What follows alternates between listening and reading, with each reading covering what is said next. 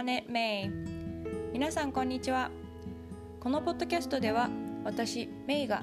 海外生活やビーガンライフバイリンガル教育読書を通して学んだことをシリコンバレーからお届けしています。皆さん今日はどんな一日をお過ごしでしょうか？私は今日約2日ぶりに、えー、家の窓を開けることができました。というのもえっ、ー、と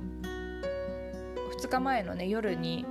このポッドキャストを撮ろうと思って準備していたらですねこう急に煙っぽい匂いが外からこうしたんですね。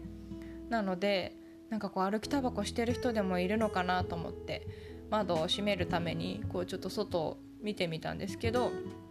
そしたらちょうど近所の人たちも同じタイミングでこうパシッパシッってみんなこう窓を閉めていたのでなんか変だなと思って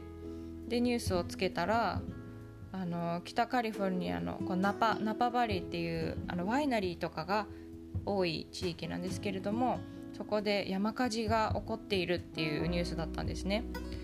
で、まあ、その数日前にあのすごく不思議なこう落雷がありまして明け方にあのたくさん雷が落ちたんですけれどもまあ、その影響で、えー、山火事になっているんだろうっていうニュースだったんです。で、まあ、そのね煙がここまで流れてきたんだなと思って窓を閉めたんですけれどもそしたらま翌日にですねえーと、と State of Emergency っていうこう非常事態宣言が出されてカリフォルニアで。でまあその山火事もどんどん広がってしまってでニュースでもこうとにかくあのー、窓をね閉めて過ごしてくださいっていう風にあのっていうのも煙がこう肺に入ってきたらすごく体に良くないから絶対閉めてください。そしてこう空気清浄機をね回してくださいっていうようなことを言っていたので、まあ、うちでもそういう風にして過ごしていました。でこう空気がきれいになったタイミングで窓を開けようと思って待ってたんですけれどもなんかこう空気がどれだけ綺麗かっていうのが数値化されてパッと見られるアプリがあるんですね。でそのアプリがすごく便利なのは風向きとか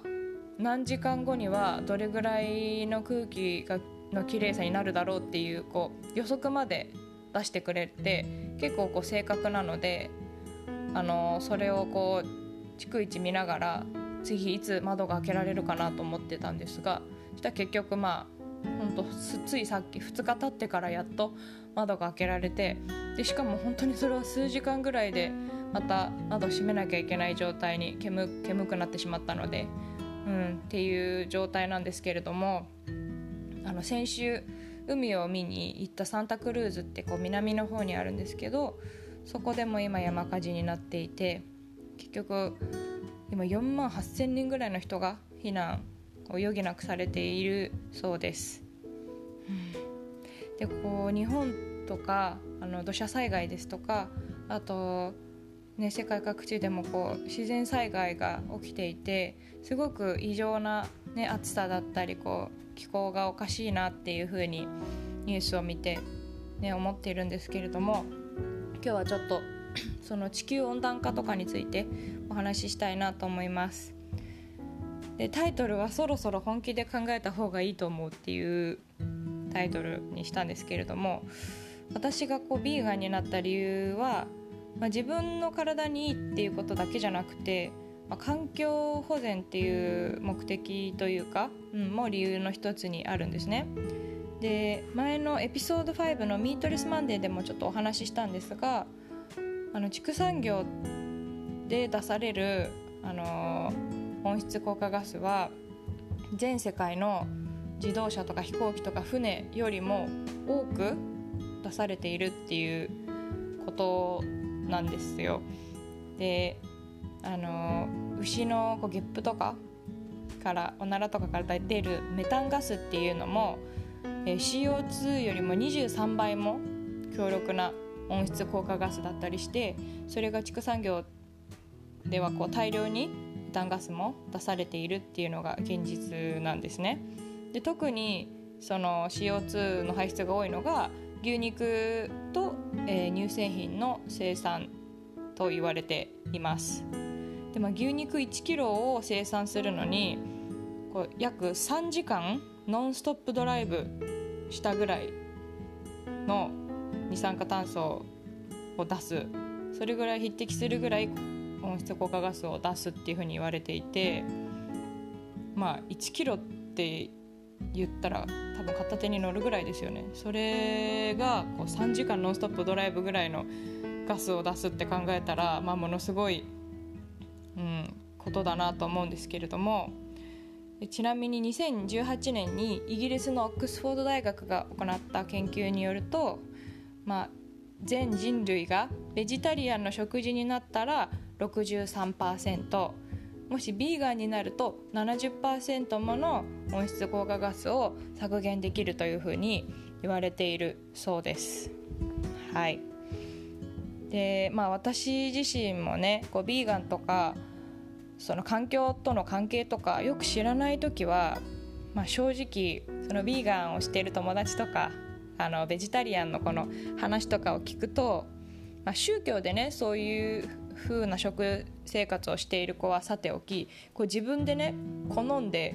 その菜食主義をしている子たちに対して正直こうえこんなに美味しいものを食べないなんてもう人生損してるよってそれぐらいに思ってたんですよ。で、まあ、ただこうね美味しいですもうお肉本当に私も大好きで焼肉とかよく食べに行ってましたし今までねそうやってお肉とかあの牛乳とか卵とか当たり前に食べて育ってたからであのそんなね食生活を変えたくないっていうふうに思ってたんですけど、まあ、ただこういうあの環境のこととかも知ってなんかその美味しいからとかそんな理由でこの食生活を続けていいのかなっていうふうに私はこう自分でこう疑問を持つようになったんですね。でまあどんな食生活でも食品ロスこう食べ物ね、ゴミを出さない無駄を出さないっていうことももちろん大事だと思うんですね。っていうのも、まあ、約20億人の人が今栄養失調になってるっていうふうに言われていてそれをアメリカの家畜その畜産業で育てられている動物が食べるための穀物や大豆をその栄養失調の人たちに分け与えれば20億人中の13億人分の食べ物に匹敵するぐらい、まあ、あのの穀物を動物たちに食べさせているということが言われてるんですね。で、まあ、その分の食べ物を、まあ、人人間がこう食べれるようになればうんいいんじゃないかなって思うんですけれどもまあこう自分はねお金があるからやっぱりお肉は美味しいし食べたいからっていう理由だけでなんかその何て言うんですかね貧困の人たちの命が救えるかもしれないのにそういうふうにね肉を食べ続けていいのかなっていうふうにもちょっと考えています。うんまあ、ただ一人一人はね本当に微力なのででこういう話をしてもやっぱりいややっぱりなんかちょっとそんなのね本当かどうか分かんないし別に一人がねそうやって食生活を変えたところで何の力にもならないんじゃないかなって思うかもしれないんですけれどもまあ私はなんかこのままの生活を続けていたらこれからねどんどん人口が増えていく中でも未来のこう自分たちの子供とか孫とかがこういう風な生活ができなくなるというか今もうどんどんねあの気候も上がっている中でどんどん住みにくくなるっていうのは明らかなので、まあ、やっぱり一人の大人として、無関心ではいられないなっていうふうに思っています。まあ、ただこういきなりビーガンに皆さんなってくださいとかっていうつもりは全然なくってそれはもちろんね興味がある人はちょっとなんかこうや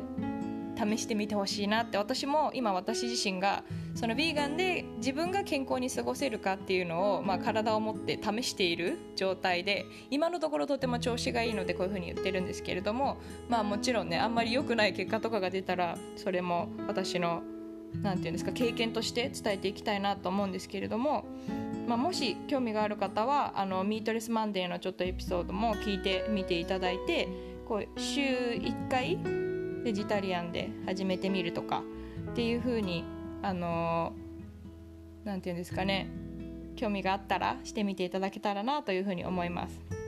ちなみに Meatless Monday はニューヨークの公立学校でも今年1年は取り入れられているので、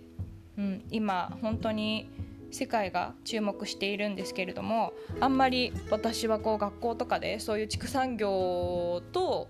環境のつながりとかっていうのを学ばなかったのではい、もし興味がある方はあのちょっとねイテレスマンデーとか試していただけたらなと思います。はい、それでは今日も最後まで聞いてくださってありがとうございました。See you next time!